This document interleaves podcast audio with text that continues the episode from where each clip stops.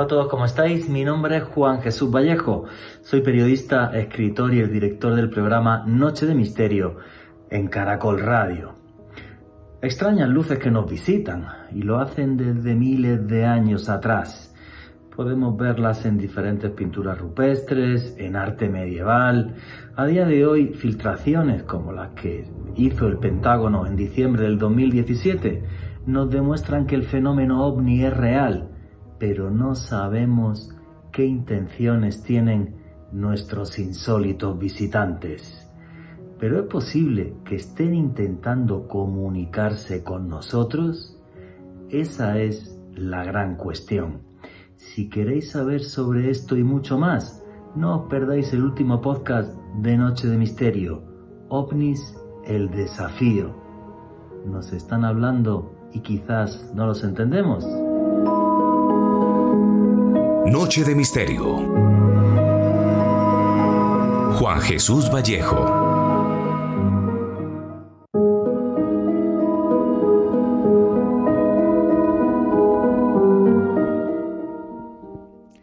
Insólitos y extraños visitantes, tan diferentes a nosotros que hace miles de años en la antigüedad fueron tomados por dioses.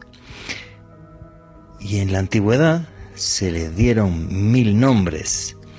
En Australia, por ejemplo, se les llamaba Wanginas. En la antigua Asiria, Anunnakis. En Egipto, los Semsu Or o hijos del dios Horus. Una historia que se repite una y otra vez con una serie de connotaciones que continuamente podemos ver en la historia. Figuras resplandecientes, como en las pinturas rupestres de Valcamónica.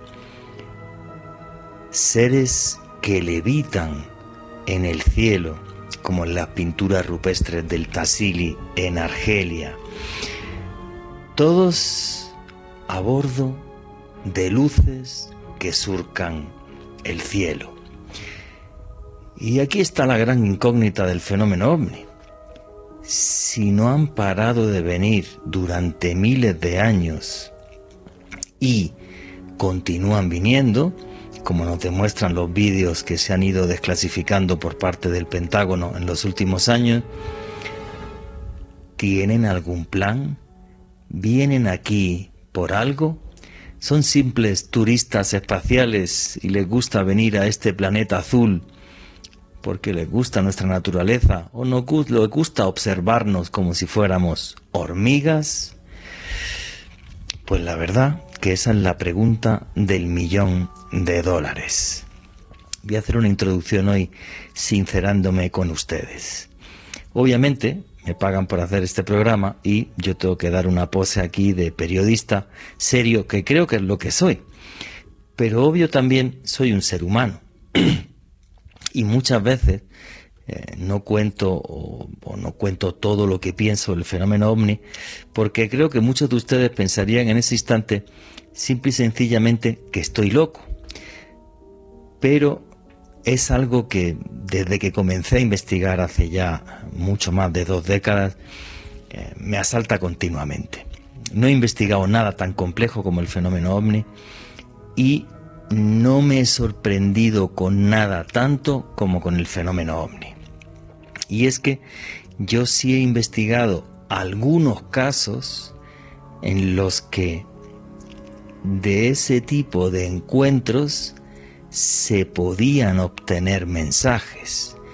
Y esto sí que me parece algo insólito.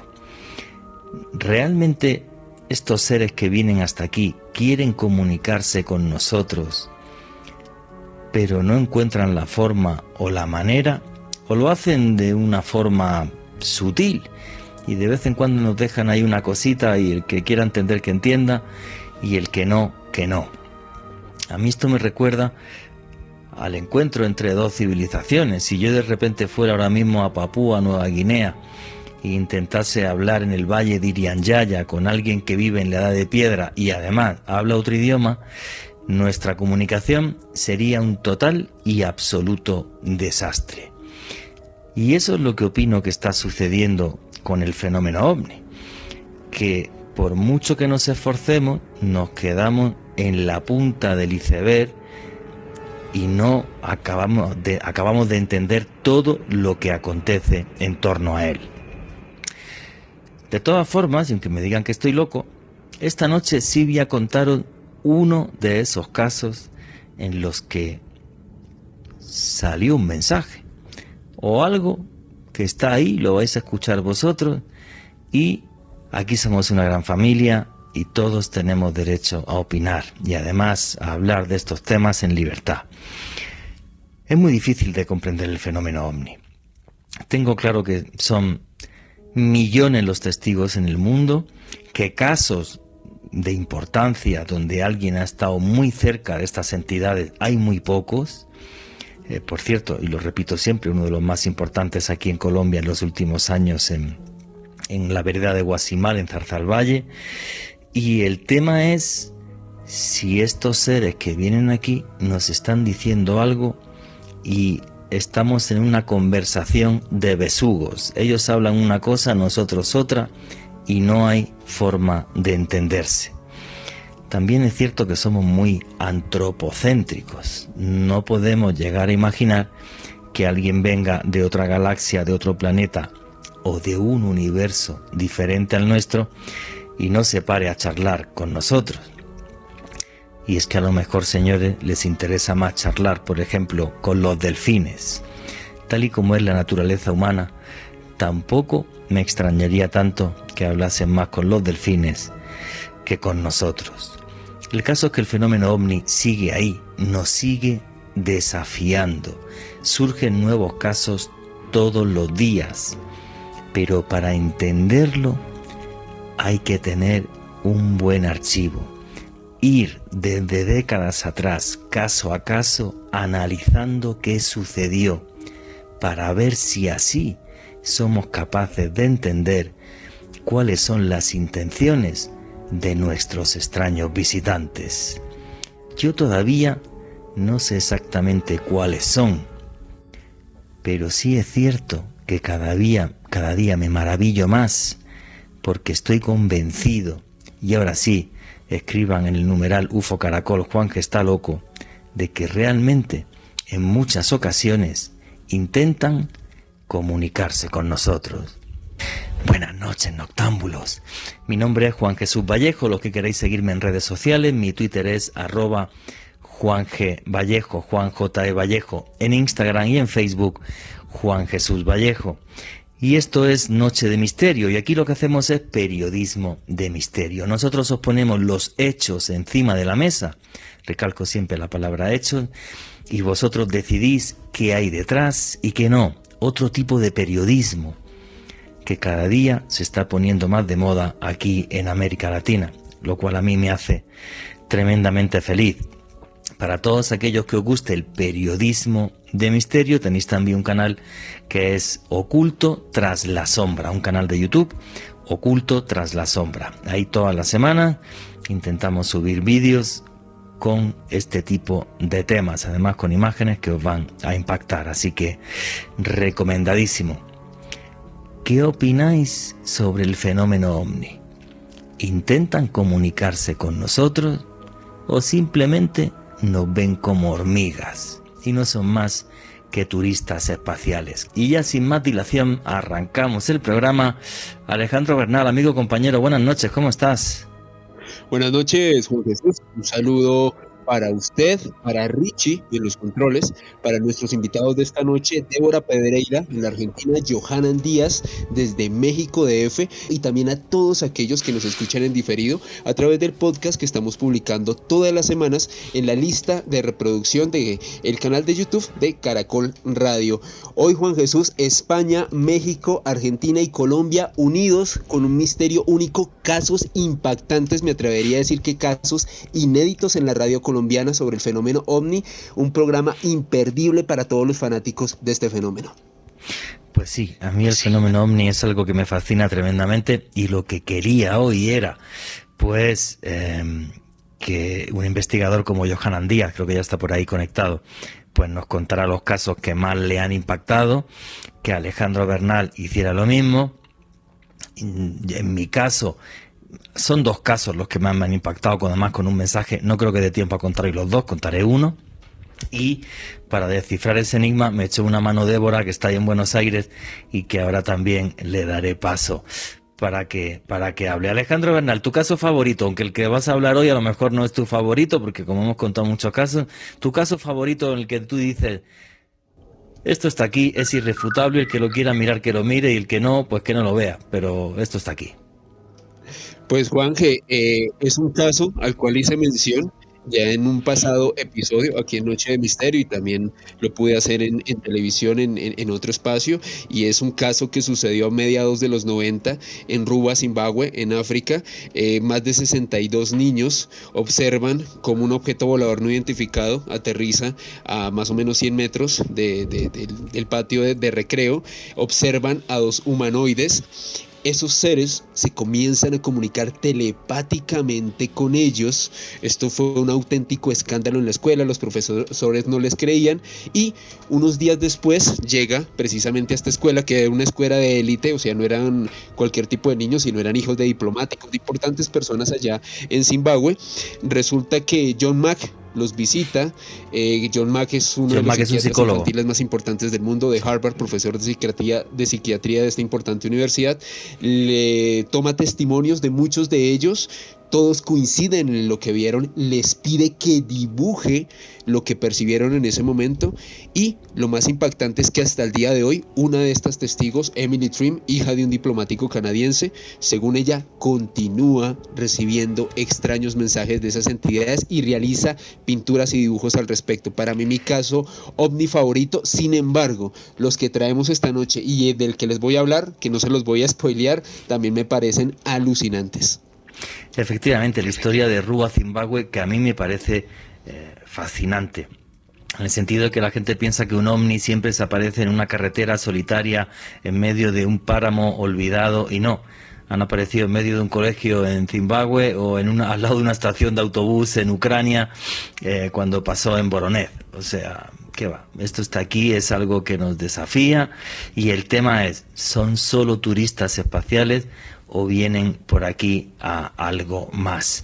Pues no sé si está por ahí Johanan Díaz en México DF. Buenas noches, Johanan. Un gusto saludarlos, ¿cómo están? Hola, Johanan, ¿qué hay? Buenas noches, ¿cómo estás? Muy bien, Juanje, pues muy contento de participar aquí en tu programa, te agradezco mucho la invitación. Muchísimas gracias. Amigos, ¿son solo turistas espaciales o realmente vienen aquí porque tienen algún plan y no sabemos descifrarlo? Mira, yo creo que lo que está ocurriendo con estos, eh, en primera instancia, con estos objetos voladores no identificados y en segunda, con los tripulantes, es que realmente tienen un plan, tienen un objetivo muy claro, muy contundente con la raza humana. Y esto se desprende de este estudio que he realizado, de este seguimiento, en algunos casos, de los contactados más representativos de Latinoamérica. Y mira que me he especializado ya desde hace, eh, que son cinco años, desde el 2016, le he dado seguimiento una cantidad impresionante de personas que asegurarían vivir una experiencia de contacto con estas entidades.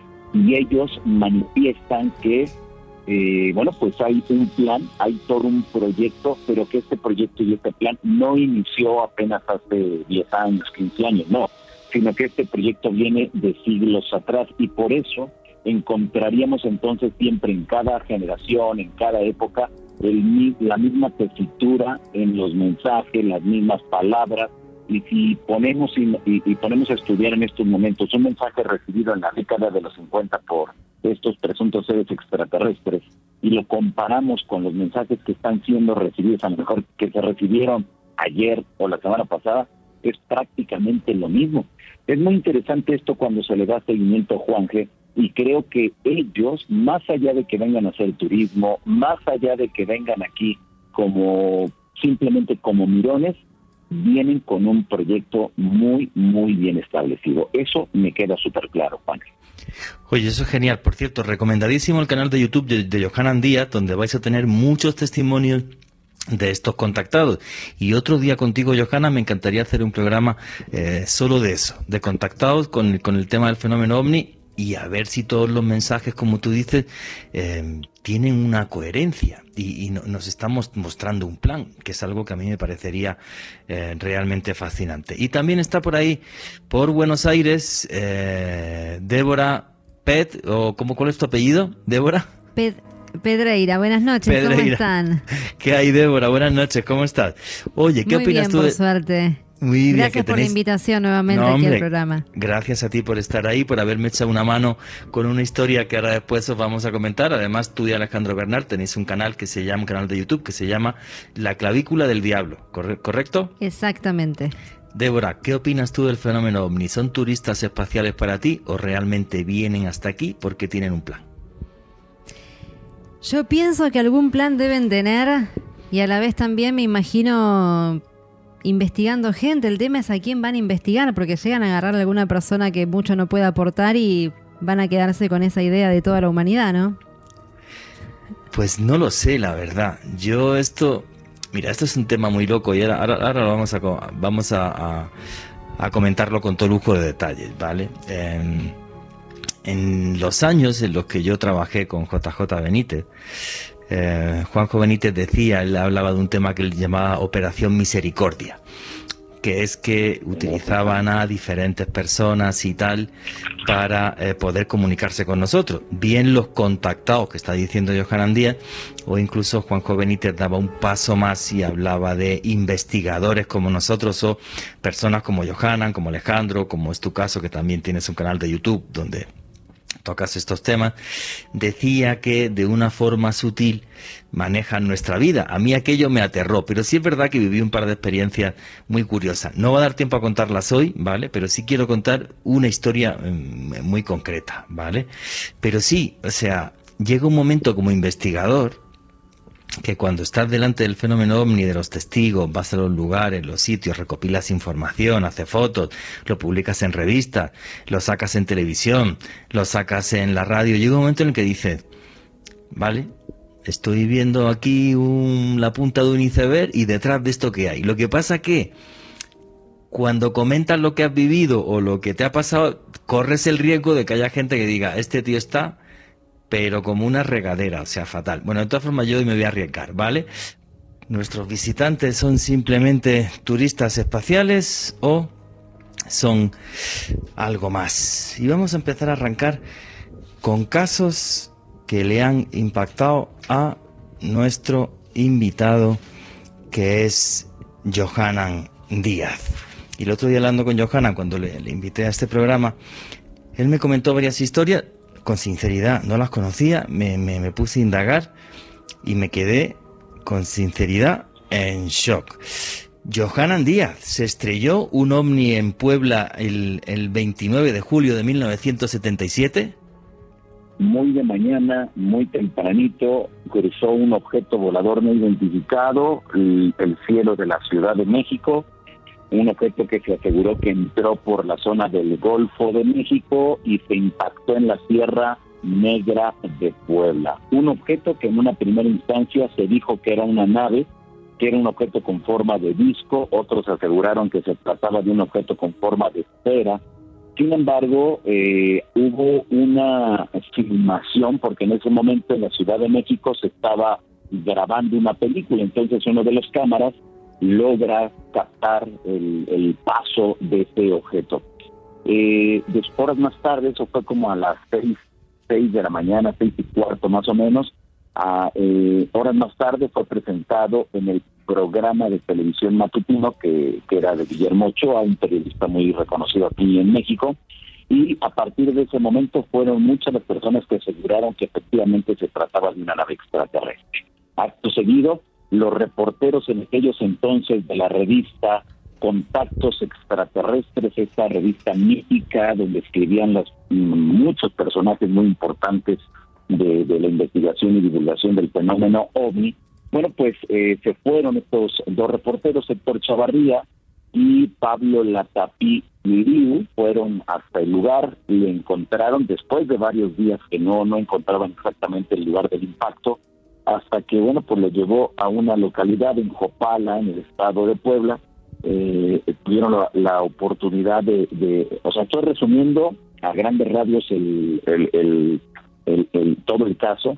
Ellos llegan, después de estarlo buscando prácticamente mes, mes y medio, llegan hasta Jopala, encuentran los restos de ese artefacto que se había impactado, se traen a la Ciudad de México una parte, bueno, dos pedazos de este metal, fue analizado, se mandó a estudiar y después, en 1900, ahorita entro en detalles, y en 1989, eh, eh, bueno, pues se da a conocer por parte de Rusia que se trataba de la tercera fase de la entrada del cohete Cosmos 929 que el Cosmos 929, según se afirmaba, iba a poner un satélite en órbita. Entonces la tercera fase de este cohete propulsor había caído en la Tierra Negra de Puebla.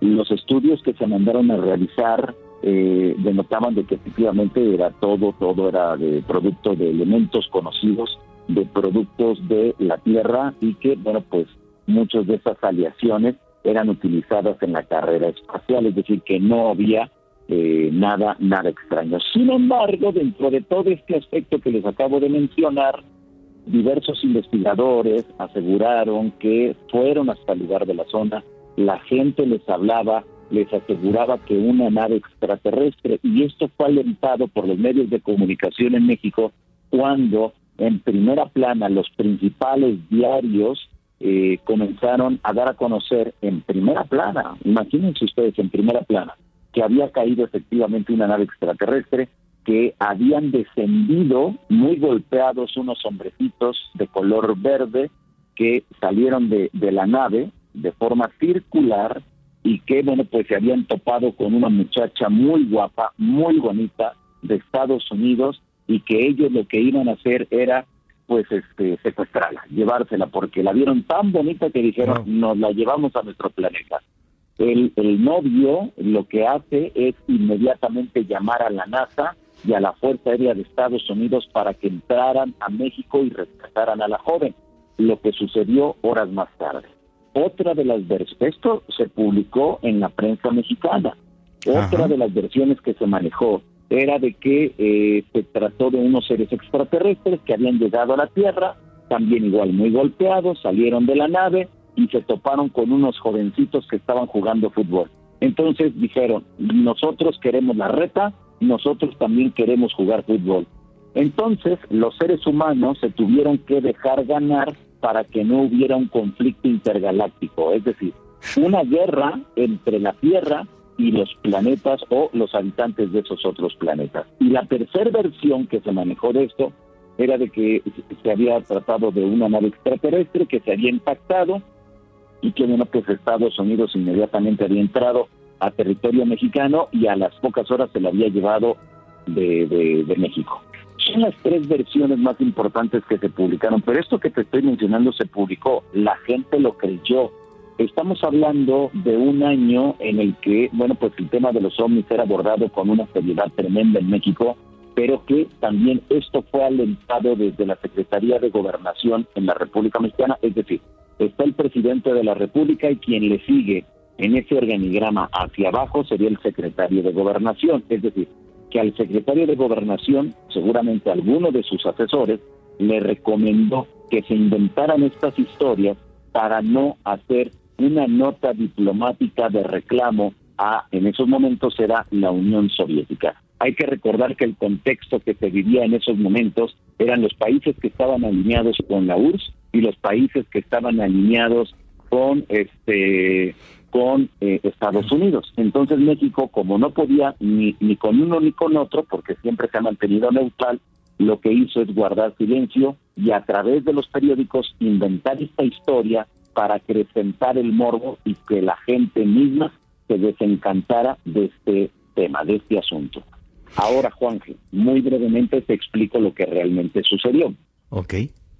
Hay un objeto en la Sierra Negra de Puebla que afectó a algunos lugareños, no hubo pérdidas humanas, no hubo pérdidas de animales, porque cayó en un, en un pueblo donde, bueno, pues vivían de la agricultura, vivían de la ganadería, no afectó a nadie, no mató a nadie afortunadamente, los pedazos cayeron, el párroco de este lugar fue quien tenía en su poder los, los restos, después ya la gente del municipio, y bueno, pues lo único que hicieron fue permitir a Héctor Chavarría llevarse unos pedazos para que se pudieran mandar a analizar. Es decir, que yo creo más la parte del investigador que fue hasta el lugar, se trajo el resto de este objeto volador y que efectivamente se corroboró que era un eh, elemento o la aleación de eh, lo que tenía que ver con la carrera espacial en esos momentos. Pero se, se bueno, a la fecha, 2021, hay quienes siguen todavía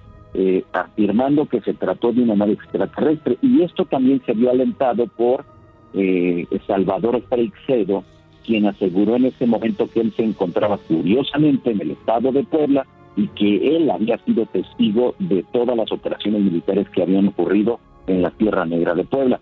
Pero también nos debe de quedar muy claro que si vemos la cronología de donde se encontraba en esos momentos Salvador Freixedo, él estaba en otro lugar, en otro país. Entonces no era posible que él se enterara de lo que ocurría ahí pero es un tema que llamó mucho la atención en su momento y que a la fecha, bueno, pues está dividida todavía la comunidad mexicana.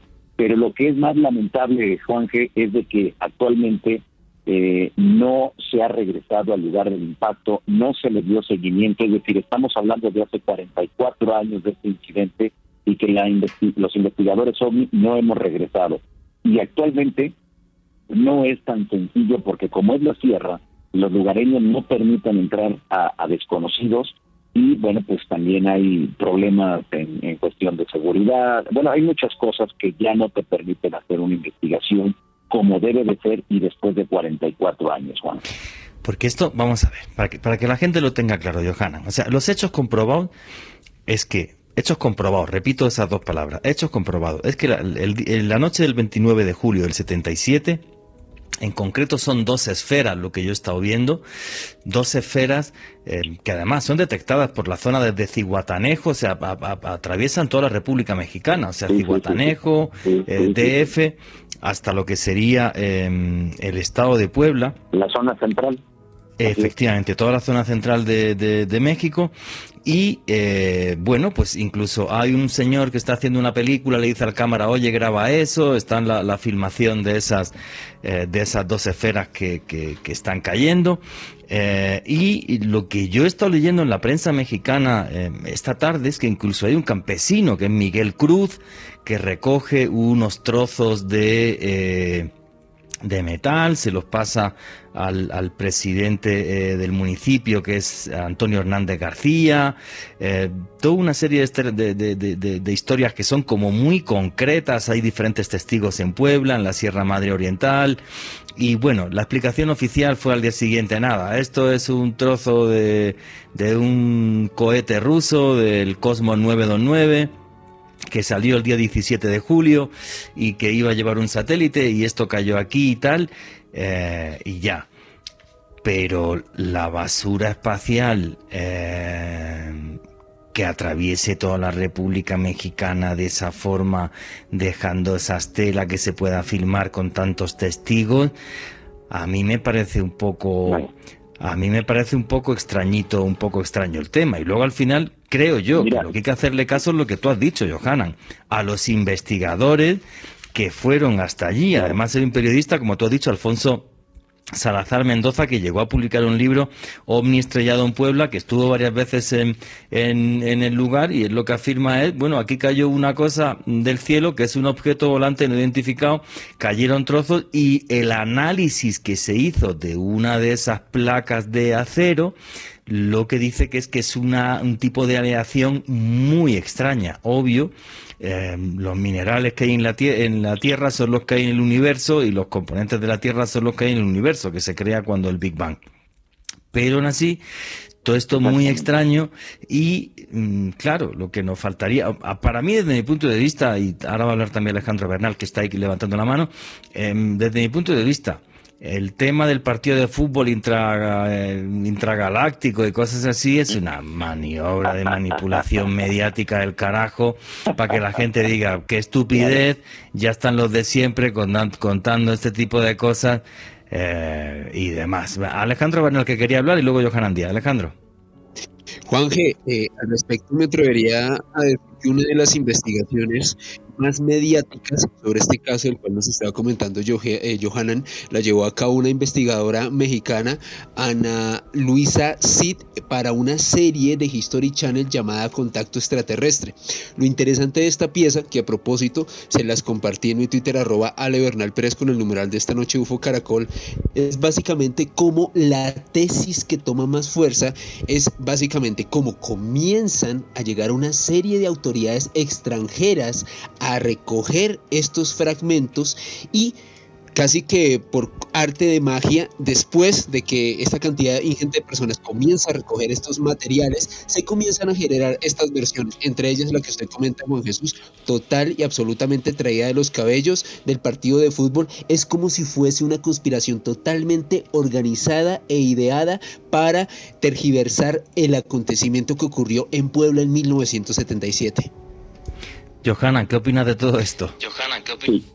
Mira que eh, eh, hace unos años tuve la oportunidad de hablar con uno de los asesores del entonces secretario de Gobernación. Eh, recuerdo que cuando yo me enteré de que esa persona que yo conocía había sido asesor, le pregunté qué era lo que había ocurrido, si recordaba en algún momento lo, del estrellamiento de Puebla y, lo que me dijo, dice, sí, pero pues eso qué, dice, eh, así tal cual.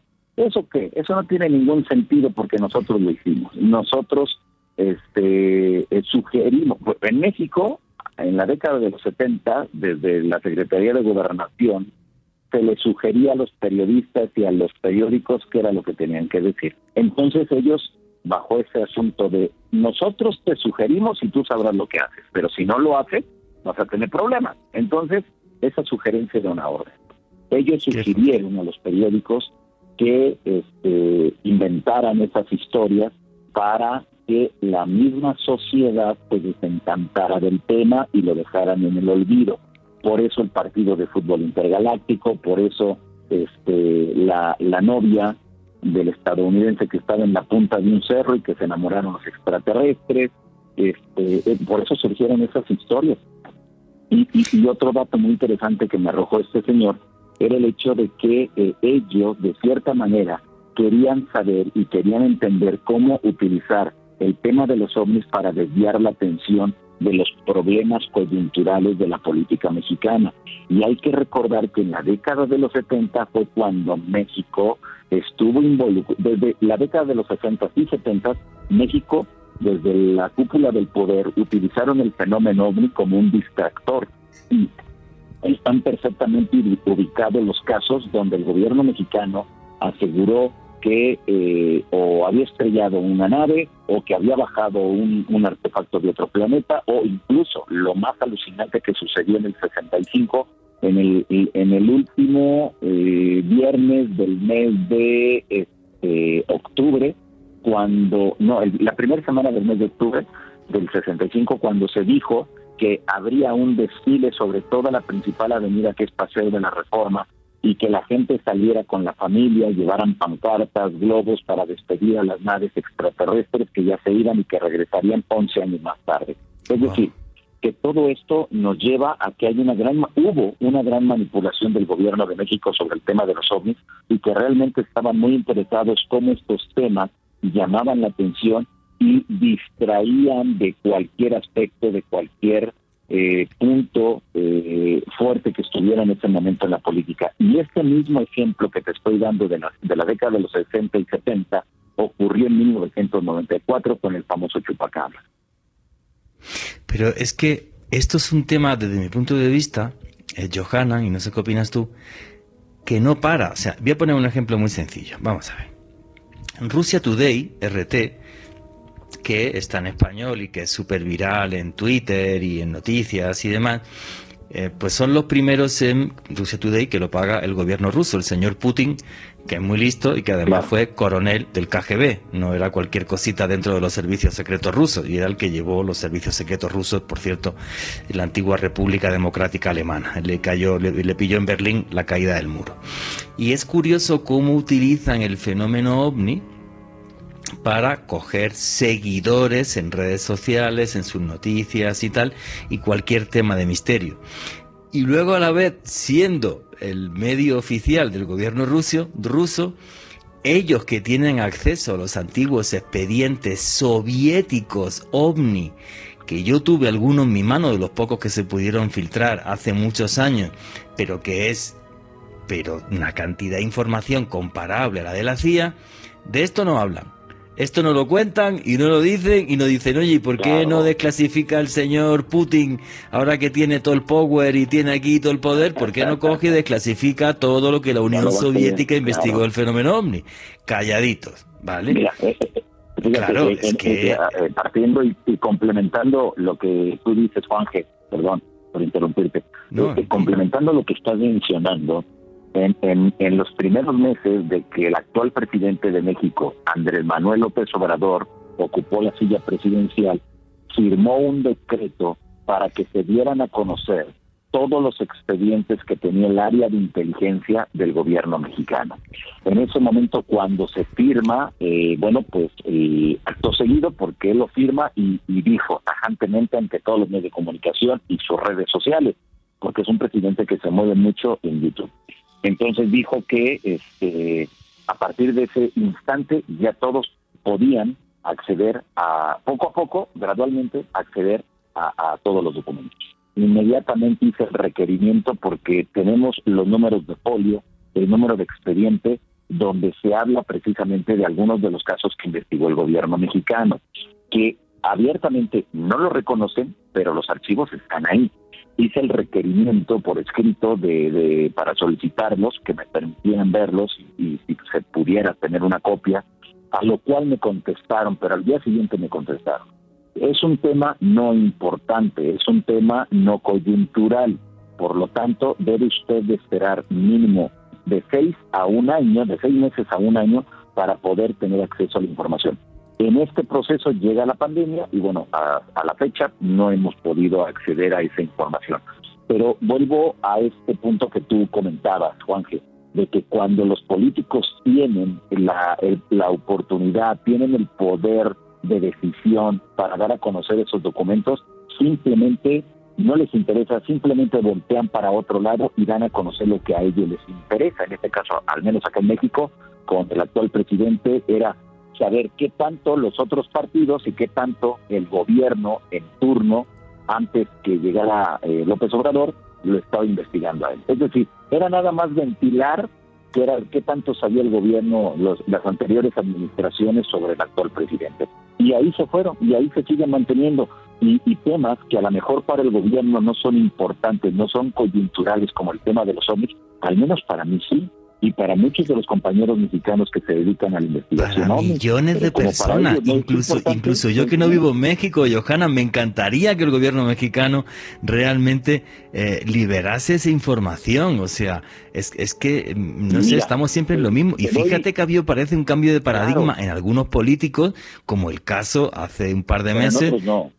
Mm, pero fíjate, Barack Obama, reconocer públicamente, sí, yo en el despacho oval pregunté por los ovnis, no puedo decir nada porque tengo un contrato de confidencialidad con el gobierno norteamericano, pero que por el cielo hay cosas que no sabemos qué son. Eso fue un boom mediático total. O sea, pues si el tipo más poderoso del mundo ha estado preguntando por esto y la CIA el Pentágono, que tiene un presupuesto de más de 700 mil millones de dólares al año, pues alguien del Pentágono le dijo al señor Barack Obama, por aquí unas cosas que no entendemos qué son, ahí va, esto es como para tomárselo en serio, ¿eh? Esto no es cualquier cosa. que eh, hace, hace unos años, bueno, en la, en la anterior administración del presidente de México, que fue Enrique Peña Nieto, eh, él vivió una experiencia muy fuerte con unos objetos de forma esférica. Peña Nieto. En su avión, él era, sí, sí, Peña Nieto, Peña Nieto. Él, él era este, gobernador del Estado de México, no presidente, era gobernador del Estado de México, de un estado aquí en la República Mexicana tuvo el encuentro con dos esferas que se le pegaron al avión del, eh, en el que él iba, iba hacia el aeropuerto internacional de la ciudad de Toluca, que se encuentra en el Estado de México, más o menos a una hora con 30 minutos de la Ciudad de México, en la distancia más o menos. Y eh, bueno, pues él quedó impresionado, él pensó, y en ese momento el contexto que tenía unas amenazas de un grupo de narcotraficantes aquí en la República Mexicana. Entonces, bueno, pues él pensó que ya en ese momento le iban a disparar y que todo terminaría ahí. Él iba con su familia. Entonces, pues imagínate eh, la impresión, el miedo, el, el, no poder hacer absolutamente nada, ¿no? Y estando en el cielo. Se activaron los protocolos de seguridad según se refieren. Y bueno, afortunadamente los objetos no dispararon, no hicieron nada, hicieron un ángulo de 90 grados y dejaron de seguir al avión del señor gobernador. Cuando él llega a la silla presidencial, desde un principio se aseguró que se había comprometido con, algunos investigadores para dar a conocer en los primeros tres años de su mandato, dar a conocer todo lo que se tuviera por parte del gobierno mexicano sobre el tema de los ovnis. Lamentablemente no se logró eh, eso porque bueno, pues hubo una serie de circunstancias que no lo permitieron, pero lo que sí ocurrió fue que el jefe de asesores del área de ciencia del presidente Enrique Peña Nieto comenzó a contactar a diversos investigadores para saber qué tanto sabían y qué tanto el gobierno mexicano podía apoyarlos. Lamentablemente, eh, y yo lo veo así, muy lamentable, que con, con quienes se comenzaron a juntar, a preguntar, a sondear, pues les hablaban de puertas dimensionales, les hablaban de ciudades intraterrenas, les hablaban de cosas que no tenían sustento y que no lo tienen en lugar, y, recuerdo que cuando a mí me, me, contacta esta persona, eh, ya que fui de los últimos que me que, contactó, eh, eh, recuerdo que él empezó a decir, dice, ¿qué es eso de puertas dimensionales? ¿Cómo, cómo, cómo yo puedo llegar con el presidente y justificarle que hay una puerta dimensional? ¿Cómo? Si no hay nada, nada, porque no tienen nada. Le digo, no, es que eso realmente lo podemos dejar, pero en otra fase de la investigación. Lo importante es abrir una oficina para investigar el tema de los ovnis desde el ámbito oficial, desde la Fuerza Aérea, como lo tiene Perú, como lo tiene Uruguay, eh, como, lo tiene este, Argentina, como lo tiene Chile, como lo tiene Ecuador.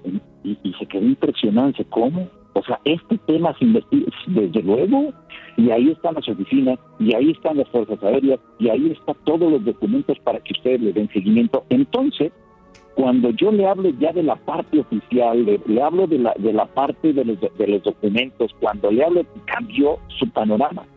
Y me dijeron, bueno, pues muchas gracias por darnos todos estos datos y, y ya me quitas la pena de hablar de puertas dimensionales y hablar de todo eso y es entendible. Esos temas de puertas dimensionales para nosotros que nos dedicamos a ello tiene sentido y le damos su justa dimensión e importancia.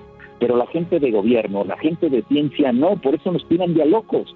Entonces, eh, acto seguido, muy brevemente, eh, eh, hicieron lo necesario para que pudiera haber una reunión con, un, con el señor presidente me citaron a mí en un lugar donde iba a llegar el señor presidente y todo el asunto. Lamentablemente no, no recuerdo qué fue lo que ocurrió en ese momento en otra parte de México, que se tuvo que desplazar para allá y se cae esa entrevista para hablar con el, con el presidente, explicarle a grandes rasgos lo que se podía hacer desde el ámbito eh, militar y de la sociedad civil, pero no se, no se logró. Después, unos meses más tarde, me contactan de la Secretaría de la Defensa Nacional, que es el órgano máximo militar en México, para eh, invitarme a dar un par de conferencias. Uno fue en el área de inteligencia de la Fuerza Aérea Mexicana y la otra fue en el Hospital Militar de la Mujer. Ahí, gracias y siempre a la, eh, bueno, pues a la intermediación de la doctora Meli, que hizo posible que se, que se realizara esto. Y recuerdo, en la eh, cuando di la conferencia con el área de inteligencia de la Fuerza Aérea, después de exponer una conferencia sobre el tema OVNI, netamente OVNI, que se acercan muchos de, esas personas y me dijeron, lo que usted presentó es exactamente lo mismo que nosotros hemos vivido. Y yo recuerdo que fueron varios los que se me acercaron porque su superior les dijo, bueno, eh, agradezcanle a nuestro invitado y compartan lo que nosotros sabemos. Se sale el jefe de ellos se sale de la sala y bueno, pues este, muchos se salieron, muchos se acercaron conmigo, me hablaban, me, explican, yo le decía, bueno, ¿puedo tener acceso a esos documentos? No. Eh, ¿Puedo tener una copia de esos este, archivos? No. ¿Puedo hablar con el jefe de ustedes para que me autorice? No. Digo, entonces, ¿para qué me invitan? ¿Para qué me invitan? ¿Para qué, para qué quieren que yo venga? para hacer a el nosotros paripé. nos interesa saber qué tanto saben ustedes. Había una persona en numeral que decía que no hay imágenes claras ni vídeos de ovnis.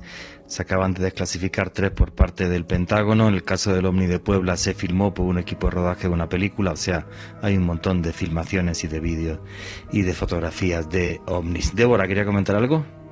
Sí, hablando un poco sobre los números de lo que fueron las denuncias que se hicieron sobre avistamientos en Argentina, en el mundo hubo un total de 2.500 avistamientos en el 2019.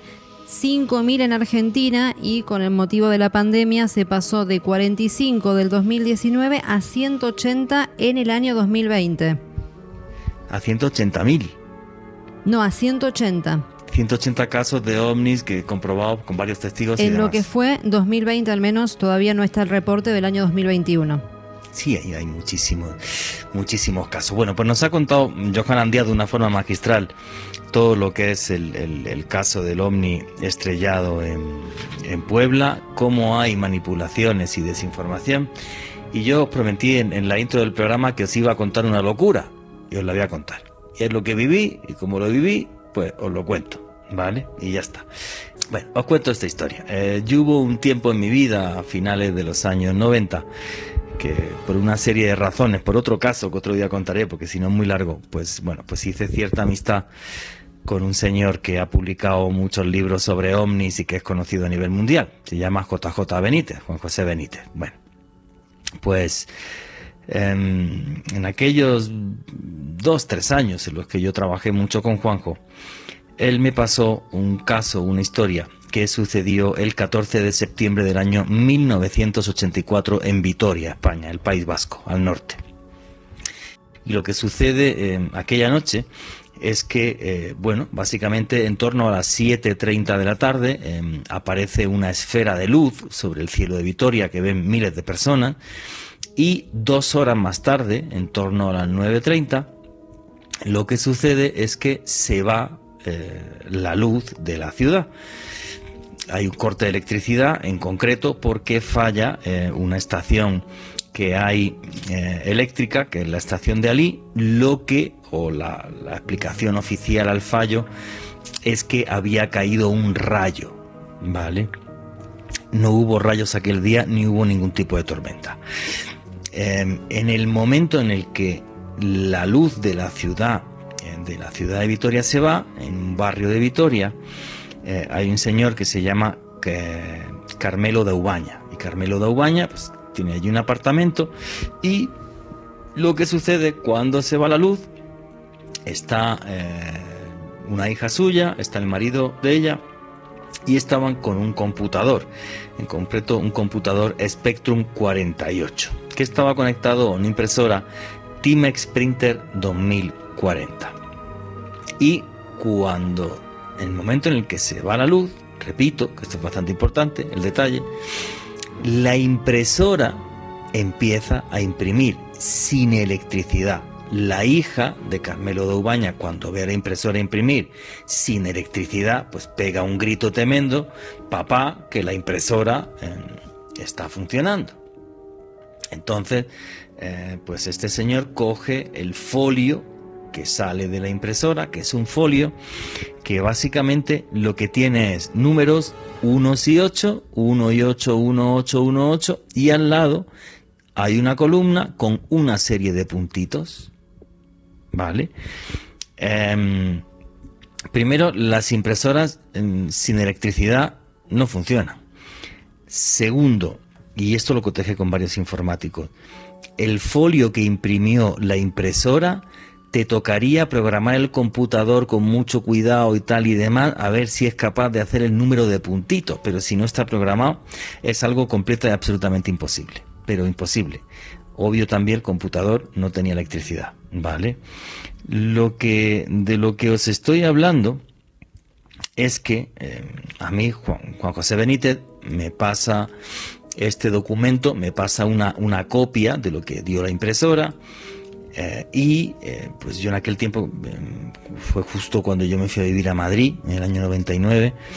Y bueno, pues voy a presumir un poco familia. Yo tengo una prima mía que es ingeniero informática y que es un cerebro. Esta señora pues vive en Londres y em, bueno, pues trabaja para, para, grandes bancos y tal. Y su marido, puedo decir el nombre, Yolanda, el marido Juan Vicente, pues este señor es programador de algunos de los juegos más conocidos que hay a nivel mundial, como es Alien vs Predator y otros. Los dos se dedican básicamente a esto, a la informática, cada uno en campos distintos. Y entonces yo les conté esta historia les llevé el folio y demás, y entonces allí una noche, en casa de ellos, al lado de la Plaza de Toros de las Ventas, pues mm, lo que hicimos fue lo siguiente, en concreto fue Juan Vicente el que lo hizo, cogió una cuadrícula, hizo una cuadrícula en torno a esta columna de puntitos que había, y lo que hizo que se repetía continuamente en estos puntitos, y entonces lo que hizo, pues hizo una cuadrícula,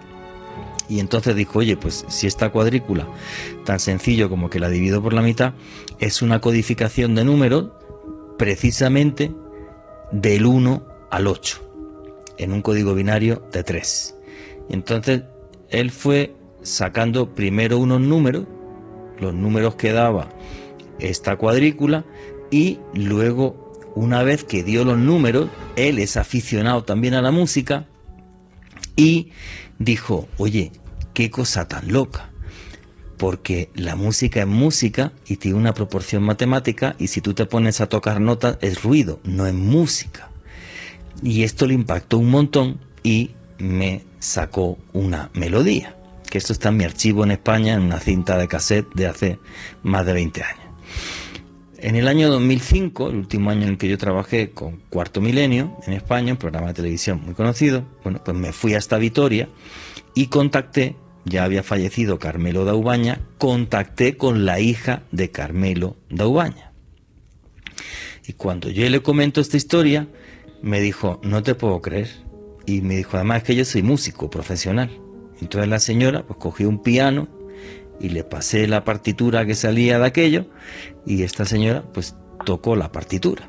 Entonces me dijo, bueno, el problema es que no aparece el compás, pues lo voy a hacer en un compás 3x4 tal, y de aquello salía música. Y es lo que no pudieron explicarme ningún informático y lo que esta señora pues se quedó en shock también por la casualidad de que ella fuera eh, músico profesional, ¿no?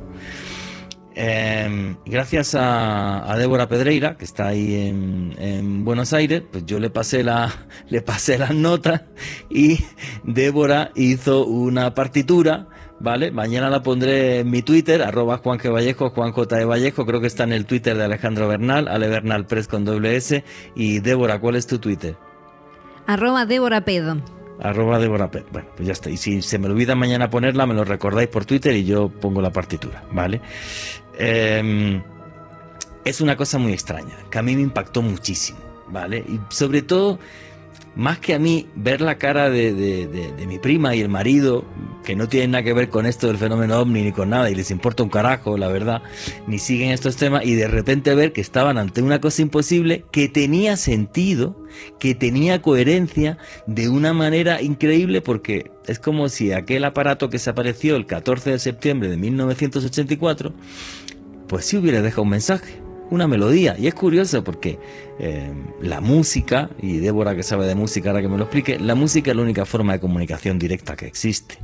Yo puedo escuchar una canción de heavy en alemán y me dan una gana de pegarte un tortazo que estás al lado mío que no te puedes imaginar, o me ponen una balada y de repente te miro y te amo, ¿vale? Aunque esté en sueco.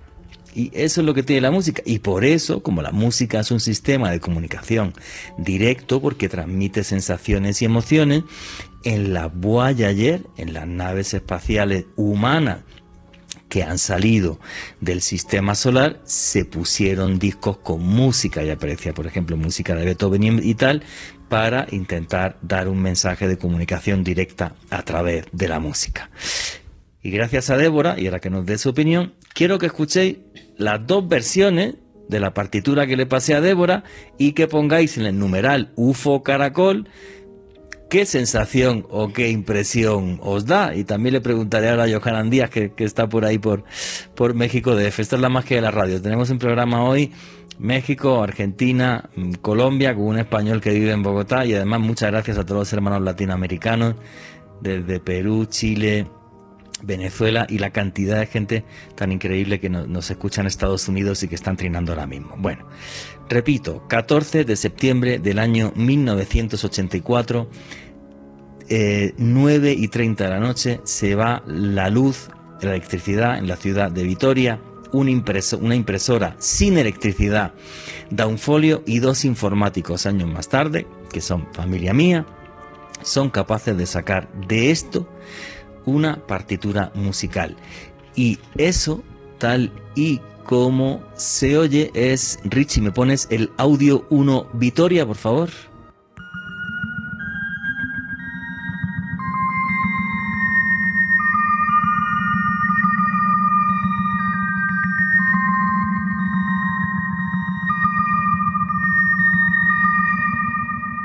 Es una melodía muy cortita, no sé a vosotros a qué os recuerda. A mí, yo ya creo que por su gestión. Me recuerda a películas tipo Encuentros del tercer tipo, que se llamaba en España Encuentros en la tercera fase, y, a, algo así. Débora, ¿qué te pareció la partitura? ¿Qué, qué, cosa te da? ¿Qué pensaste cuando lo estaba haciendo la música esta? Bueno, en principio me dio mucha curiosidad saber cómo era el resultado final de esa melodía, ¿no? Digamos, de verlo escrito en notas, transformarlo en un pentagrama, escuchar la melodía en crudo y después jugar con esa melodía poniéndole algunos efectos, que fue el resultado que escuchamos esta noche.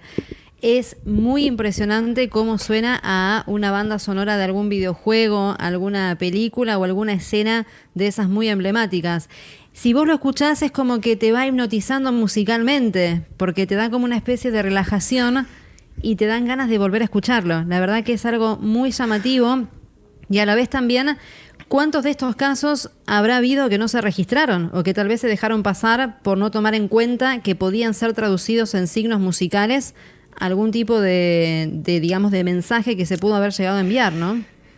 No lo sé. Yo no conozco ningún caso como este. Y mira que de OVNI se investigado mucho y habló con muchos amigos. Eh, voy a poner otra vez la melodía y la gente que a través del numeral UFO Caracol, eh, pues, bueno, pues nos escriba a ellos qué sensación les da cuando escuchan esta música. La música, os lo voy a poner otra vez. Richie, ¿me pones otra vez el audio 1 Vitoria, por favor?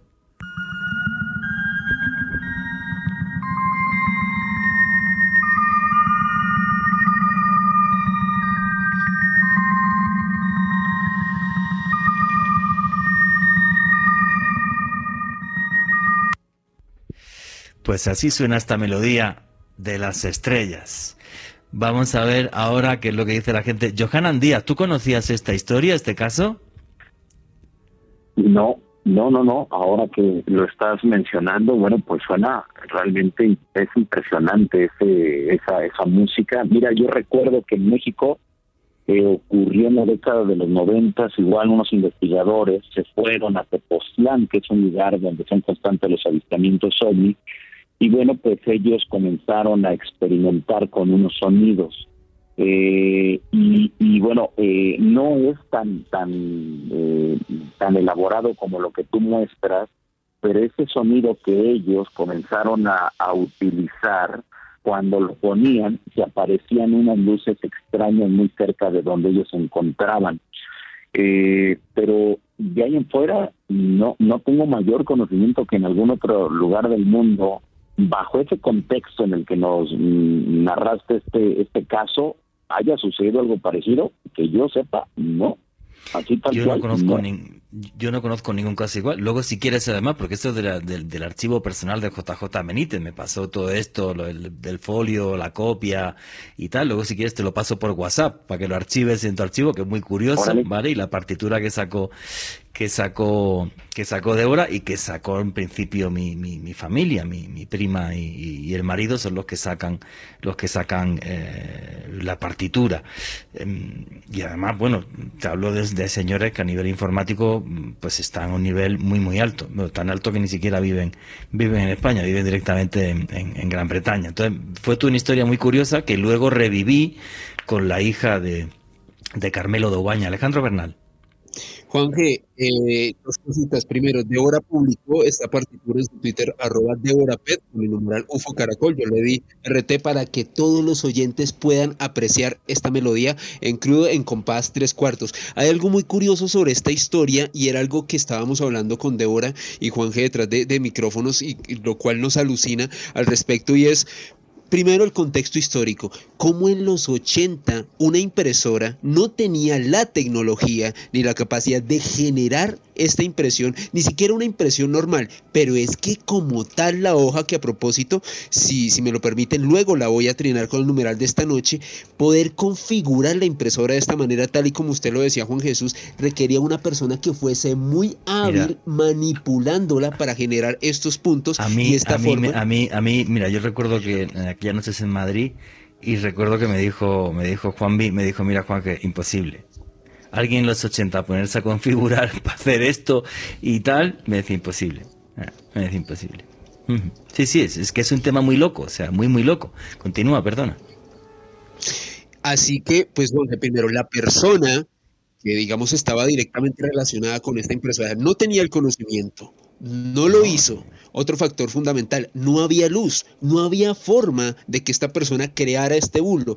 Y lo más impresionante es cómo, pues a través de, estos analistas informáticos de los cuales nos, nos, comentó usted Juan Jesús, se puede generar esta melodía que perfectamente, tal y como decía Débora hace unos minutos, es bastante climática. Podríamos decir que una especie de música de otra parte del universo, un caso único y alucinante, Juan Jesús.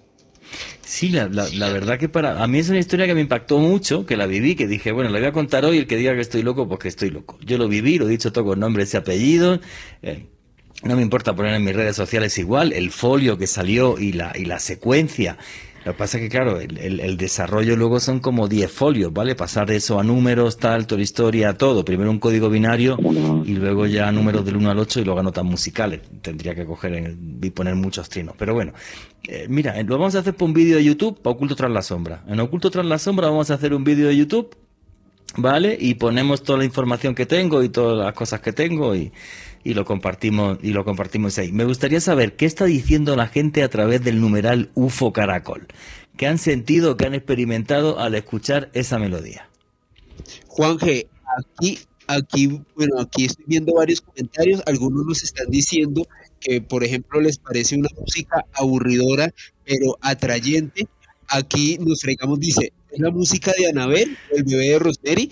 De eso habíamos hablado con Jesús, que iban a comenzar a relacionarla con música de bandas sonoras, probablemente de películas muy emblemáticas de terror. Y aquí Gerardo Carreño nos comenta que si en la impresión como tal decía el compás o las notas o la escala en la cual se, se debía efectuar esta, esta, esta partitura, Juan Jesús. Efectivamente. Eh, el audio que hemos escuchado, Débora, ¿era en compás 2x4 o 3x4? Tres, tres cuartos. Porque en realidad, cuando yo recibí las notas, hay muchas variantes que se pueden realizar. Yo tomé la escala de Do mayor, sin alteraciones, es decir, sin bemoles y sin sostenidos en dos cuartos y tres cuartos. Y le metí algunos efectos como para hacerlo más así místico, ¿no? Como más así oscuro. Pero si tomamos en cuenta las notas, se pueden llegar a hacer también en una escala menor, lo cual sonaría como más triste. La escala mayor es como que suena un poco más alegre. Y a la vez también si se jugara con esas notas, colocándole algunos bemoles o sostenidos, respetando siempre la nota, también se puede llegar a, a tener otro efecto. O sea, el abismo, el abanisco que se puede generar con esa melodía es muy grande. Tú me pasaste otro audio que si te parece lo vamos a poner a ver eh, la gente qué es lo que opina. Eh, Richie, ¿me puedes poner el audio 2 Vitoria, por favor?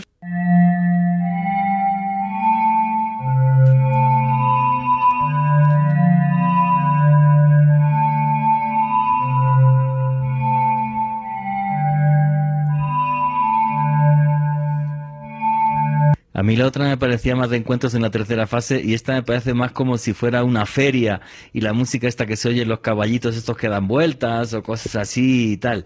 No lo sé. Tiene la, sensación así de circo de terror. Bueno, vosotros que os encanta el terror, pues con ese canal de YouTube que tenéis que se llama La Clavícula del Diablo, ¿qué queréis? ¿Poner algo alegre? Pues tampoco. Es más, podría ser la banda de sonido de los expedientes secretos X 2021. Mira, lo, oye, deberíamos patentar la partitura, vaya que, que la roben o algo, este no tiene derechos, o sea que cualquiera lo puede, lo puede utilizar. No sé, yo es una historia que viví, tal y como viví, eh, os, la, la, he contado. El que piense que estoy loco me parece genial. Y, ya, bueno, otro día os contaré, eso en otro, eso es un programa entero, el día que estuve trabajando en, un, traducir un mensaje de otro mundo, engañando además a una profesora de universidad. Eso, eso es para hacer un programa aparte, lo prometo, y el mes que viene, si queréis, lo hago ya para que para que me digan loco. Que esa es una historia también muy, muy curiosa que viví también junto a, JJ Benítez. Muchas veces tengo este tipo de cosas en el archivo y eso que, madre mía, si yo me pudiera traer el archivo que tengo en España, la de caja, y, y, bueno, pues no sé, digo, bueno, pues que digan que estoy loco, lo que investigué, a la conclusión que llegué, ojalá supiera qué hacer con, con esa melodía. Muchas veces no sé cómo contar esto. Em, me dan ganas, ¿no? De, volver a viajar como viajaba antes y de irme a Leticia, aquí al Amazonas, que hay varios casos que me gustaría investigar, o volver a, Guasimal, al Zarzal Valle. Y luego hay una parte de mí, racional, en la que dice, Juan, que no vayas, que te vas a gastar toda la plata, que esto es una locura, no la vas a poder recuperar, pero, pero hace que me sienta como un niño y soy feliz y creo que es la, ilusión que intento contagiar porque es lo que vivo y lo que, y lo que siento, ¿no? Y, y, escuchando las melodías y los comentarios de la gente, eh, ahora pues recordaba aquellas noches en Madrid, haciendo allí los, los, cuadros, con, con, con Juanvi, con mi prima, eh, sacando aquello y cuando aquello de repente pues tenía sentido, ojo con esto además, ¿eh? porque Juanjo le envió esto a varios informáticos en los años 80 a Barcelona y ninguno, ninguno fue capaz de obtener absolutamente nada.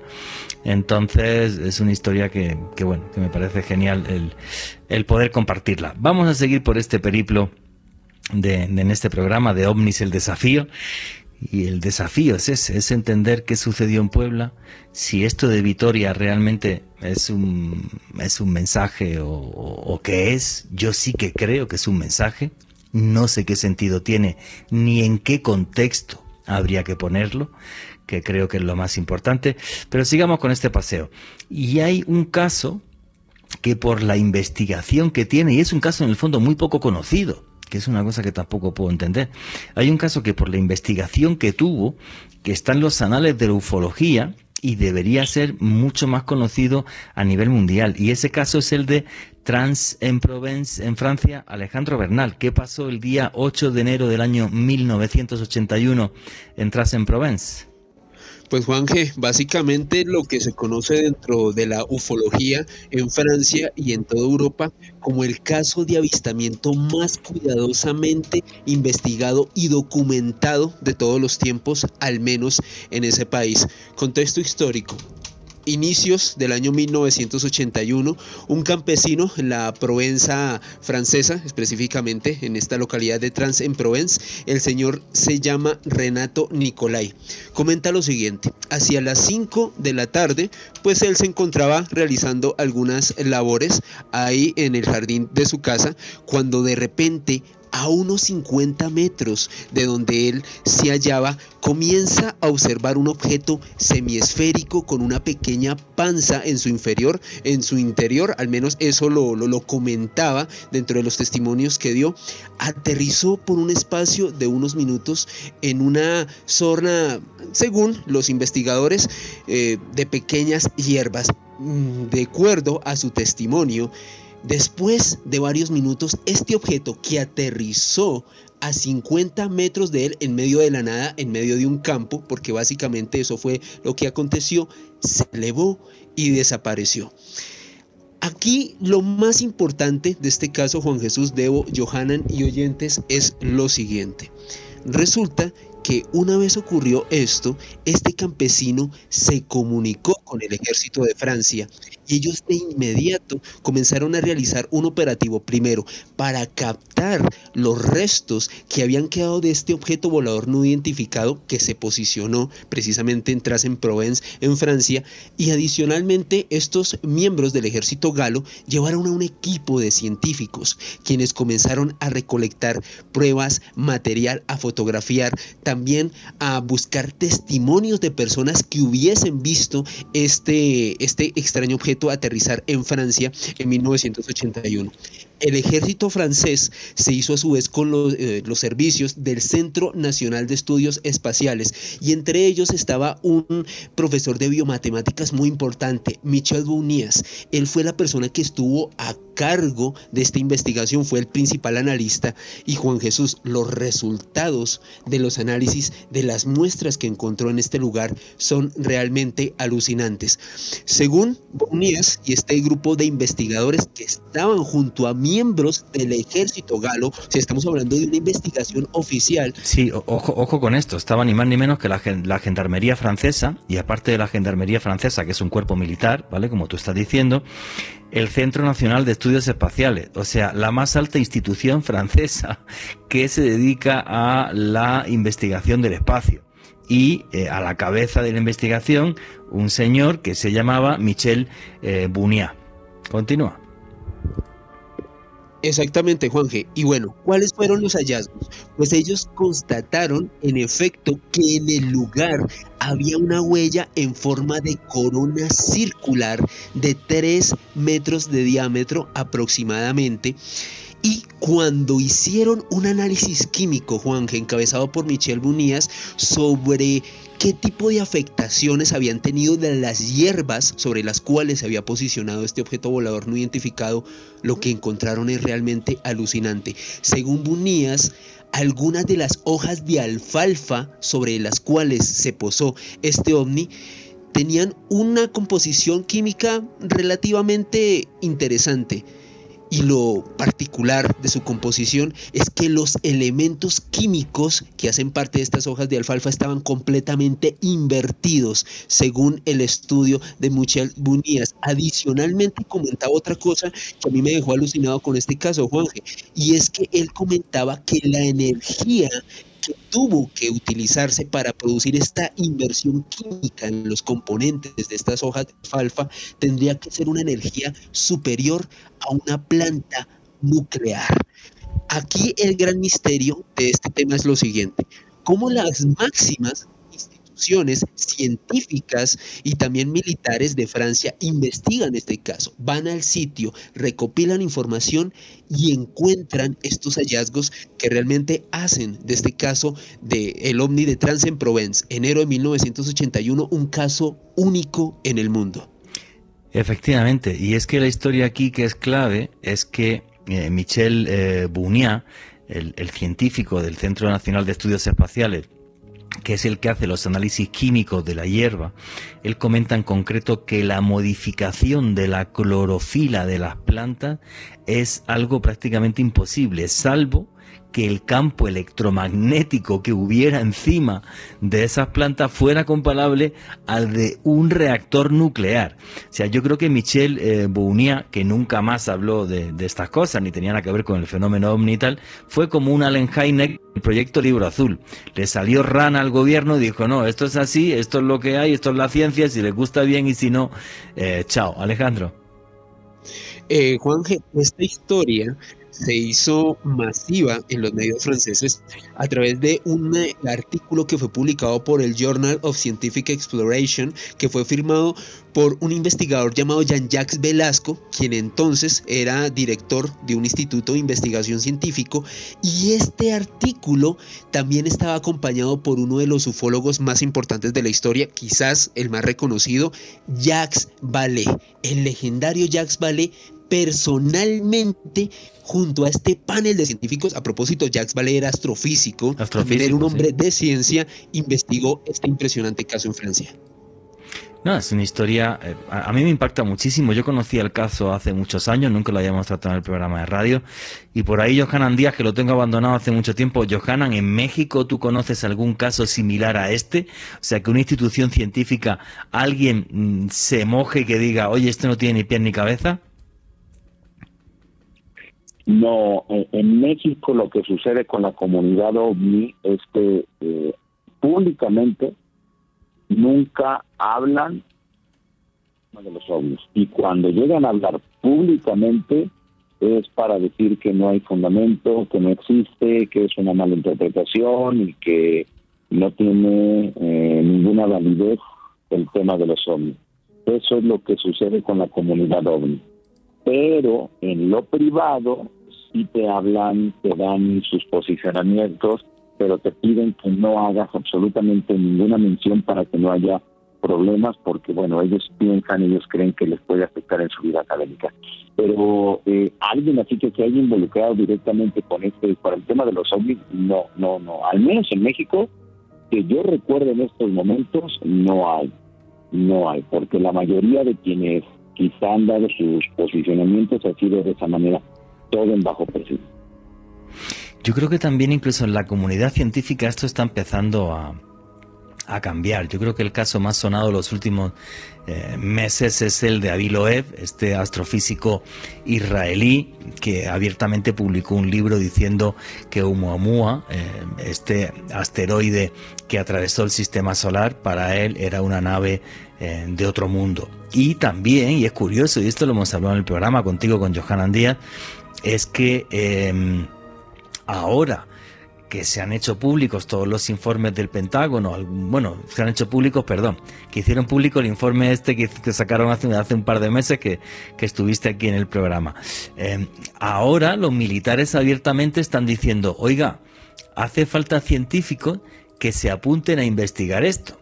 El problema es si dentro de la comunidad científica va a haber gente valiente o va a haber gente lo que es predispuesta a cargarse el fenómeno o bien, mira, pues como este señor, Michel, Michel eh, que era un señor que el fenómeno ovni le traía pero sin cuidado y que nunca investigó más ni fenómeno ovni ni nada, simplemente le involucraron en esta historia y él sacó su informe científico, dijo al que le guste, que le guste, y el que no, que no. Pero la clorofila de las plantas no está bien.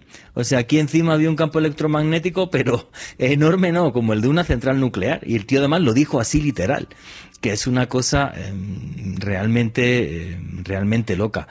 Johanna, ¿tú crees que los científicos van a cambiar de paradigma o, esto va, está empezando ahora y, nos falta mucho tiempo todavía?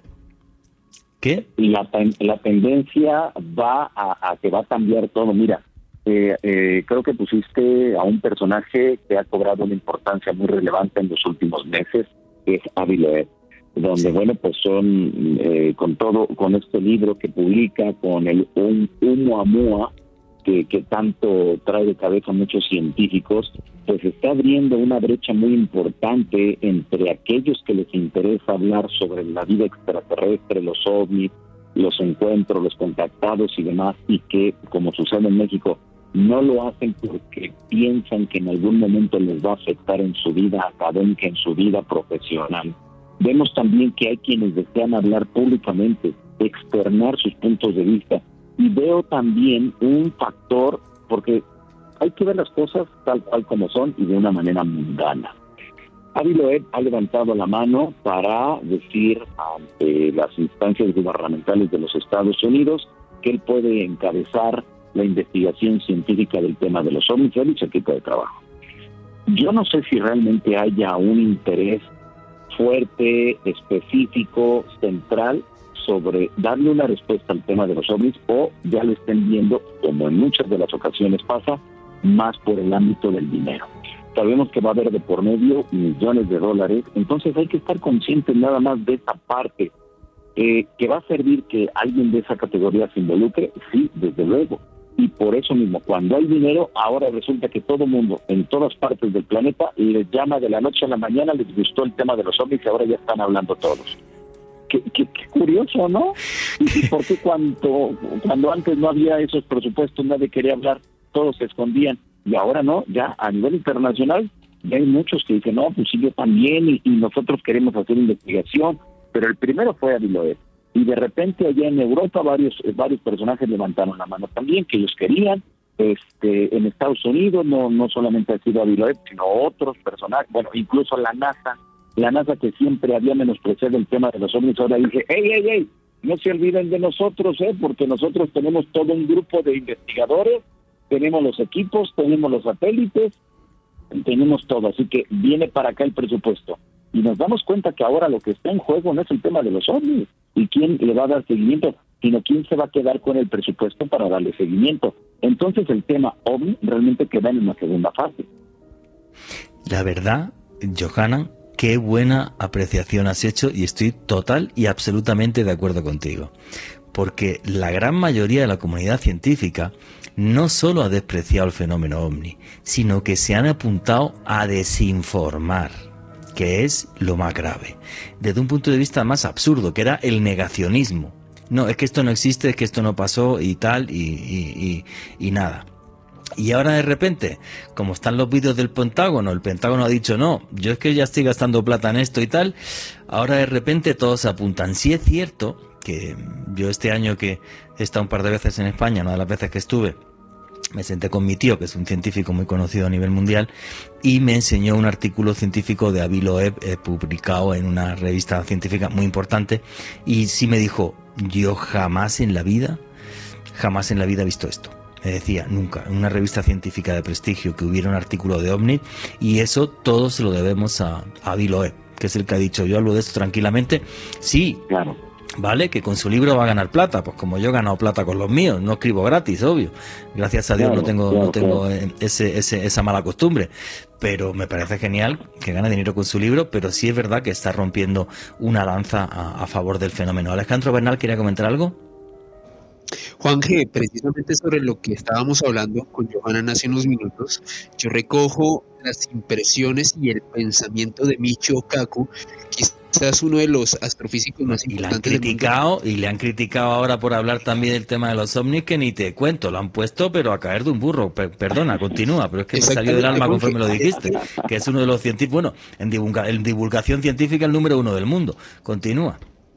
Exactamente, Juanje. Y es que Micho Kaku dice lo siguiente, después de los videos ovni del Pentágono, de estas investigaciones oficiales, el paradigma es totalmente diferente y tenemos que acercarnos al fenómeno ovni con otra actitud, con otra visión. Es más, el mismo Micho Kaku participó personalmente en un congreso ovni que se desarrolló en su país, Juanje, en España, hace unos años.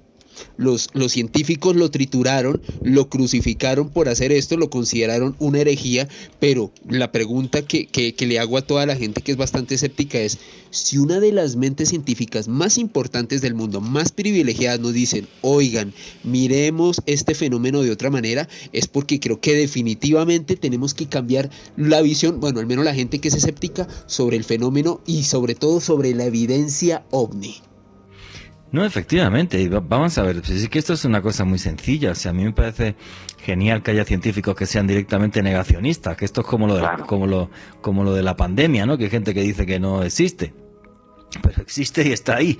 Eh, Albert Einstein, que es el científico más importante del siglo XX, escribió el prólogo de un libro apoyando la experimentación que se estaba haciendo en la Universidad de Duke eh, con la parapsicología, con el nacimiento de la parapsicología moderna. Y era Albert Einstein, no era cualquier científico. Claro, Pero Ahora, Juanje, hay que, no hay que olvidar algo muy importante. Eh, al final del día, sean científicos, sean eh, gente de, alguna religión, sean investigadores ovnis, sea gente del gobierno. Al final del día todos seguimos siendo humanos y ah, todos tenemos esa curiosidad y ese interés en darle una respuesta de si realmente nos están visitando. Y si es así, desde hace cuánto. Y si es así, ¿qué quieren? ¿Qué buscan? ¿Por qué hay tantos avistamientos ¿Serán, ¿Será cierto de que hay personas que hablan con ellos? ¿Será cierto que se dan esos encuentros, esos estrellamientos? Es decir, realmente como seres humanos nos damos cuenta que tenemos muchas preguntas todavía por contestar. Y si hay un grupo de investigadores a nivel internacional que se van a abocar a ello, no pueden olvidar por ningún motivo ni por ninguna circunstancia a la comunidad internacional porque realmente nosotros somos los que tenemos los casos, conocemos la tesitura de esas experiencias, tenemos la documentación, es decir, tenemos todo. Y si ellos piensan que porque tienen grados académicos muy importantes a la sociedad civil, a nosotros, a los, a los investigadores, nos deben, bueno, ni tan siquiera nos van a tomar en cuenta, creo que estarían en un grave error. Y eso, que ellos llegaran a investigar, caería en muchas eh, eh, en muchos eh, en muchos problemas de apreciación y en segunda estarían faltando muchos datos para llegar a una real investigación que esté bien sustentada y que tenga todos los elementos, ya sea para bien o para mal, pero que si no se hace de esa manera, entonces estaría como coja esa, esas investigaciones. Y veo que en ningún momento hay, no hay ninguna propuesta seria, objetiva, que se estén manejando ya nombres en estos momentos para encabezar desde el ámbito de la investigación Me queda claro que hubo quien lo propuso en los Estados Unidos y dijeron, ¿saben qué? También tienen que estar los investigadores. Pero después ya no se le dio seguimiento y ya no supe en qué terminó ese asunto, pero no creo que haya sucedido gran cosa, porque si no, ya se conociera a nivel internacional. Pues yo, yo, yo sabes lo que creo, Johanna, y por cierto me parece genial todo lo que acabas de comentar ahora.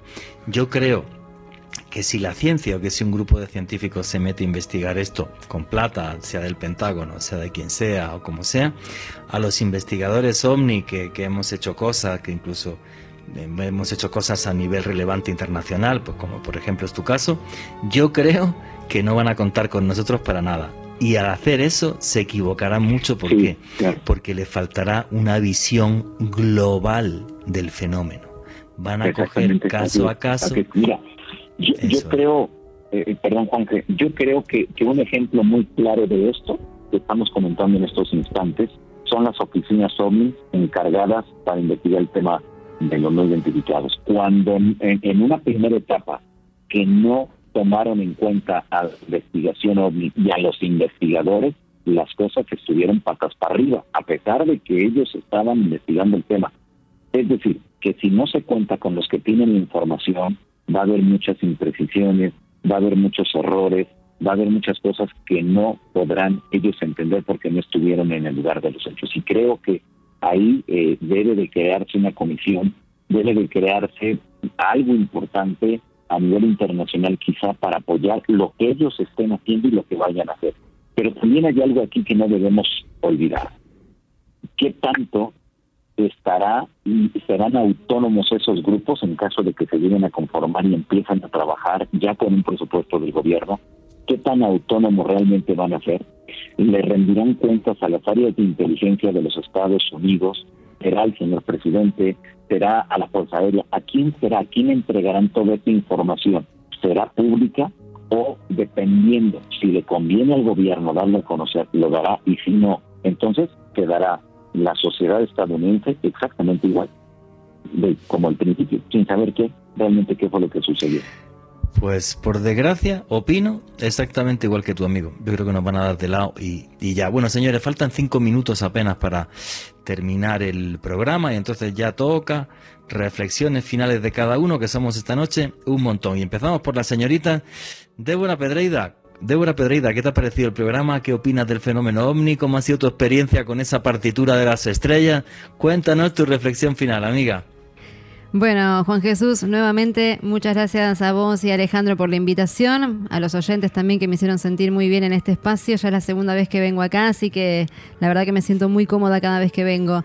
Bueno, la verdad que me pareció muy interesante y quedé como muy con esa sensación de querer cambiarle la escala, las notas y ponerle algunos efectos, porque es realmente muy llamativo que puedan llegar a comunicarse a través de la música, ¿no? Y tal vez lo que habíamos comentado antes, ¿no? Eh, ¿Cuántos ejemplos habrá que no se registraron. Ah, sí. Y además también, ¿qué podrían llegar a ocasionar con esas melodías? Entrar en tu cabeza, hipnotizarte. Da para mucho el tema. Muy bien, muchísimas gracias. Tus redes sociales para la gente que quiera seguirte, Débora. Bueno, les recuerdo que tenemos un canal en conjunto aquí con Alejandro Bernal, La Clavícula del Diablo. Yo tengo también uno de videojuegos, El Kaiser Analógico. Y me pueden encontrar en Twitter como arroba Débora Ped. Listo, muy bien. Johanan Díaz, amigo, tienes ahí un minutito para tus conclusiones finales sobre el programa de hoy. Muchas gracias por la invitación, Juan G. Gracias también a los compañeros que han participado en esta emisión. Invitar a la gente a que leamos, estudiemos, analicemos en profundidad cada una de las cosas que se van diciendo sobre el tema de los ovnis y no vivir en ese mágico pensamiento de que todo es bonito, todo es bello dentro del tema de los ovnis o del contactismo, de los encuentros. No, tenemos que valorar y darle su justa dimensión a cada uno de los casos, a cada una de estas experiencias, pero así también darle su justa dimensión a cada una de las declaraciones que en estos momentos eh, están dando muchos funcionarios públicos en los Estados Unidos después de todo este boom que se dio en aquel país. Así que no hay que creernos todo porque siempre detrás habrá algo que esté moviendo realmente lo que ellos pretenden hacer. Y que ese sea algo todavía no lo sabemos. Y espero que pronto logremos entender en el contexto global lo que hay detrás de esas declaraciones y por qué tanto interés de, de los Estados Unidos en hacer tanto ruido sobre el tema de los hombres. Así que, bueno, pues muchas gracias por la invitación, Juan. Gracias a ti, Johanna, en tus redes sociales y, bueno, aparte tu canal de YouTube, para que la gente te pueda seguir.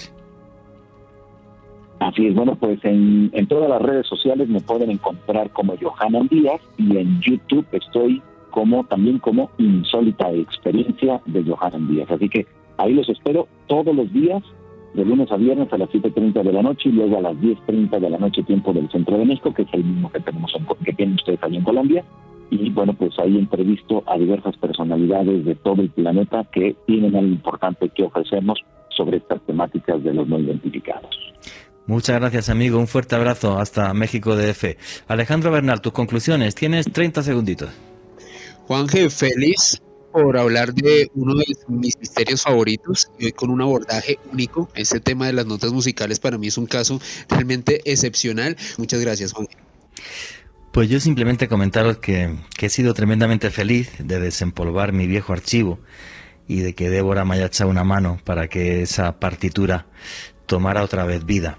Y que lo que pienso cuando en semanas como esta que desempolvo ese tipo de documentos es que me dan ganas de volver a viajar me dan ganas de volver a viajar y de visitar rincones de Colombia y de este continente mágico que es América, a poder investigar ese tipo de cosas. Ojalá en el canal de YouTube Oculto tras la sombra, dentro de, de un año o dos, tenga un millón de seguidores y os aseguro que volverán esos viajes.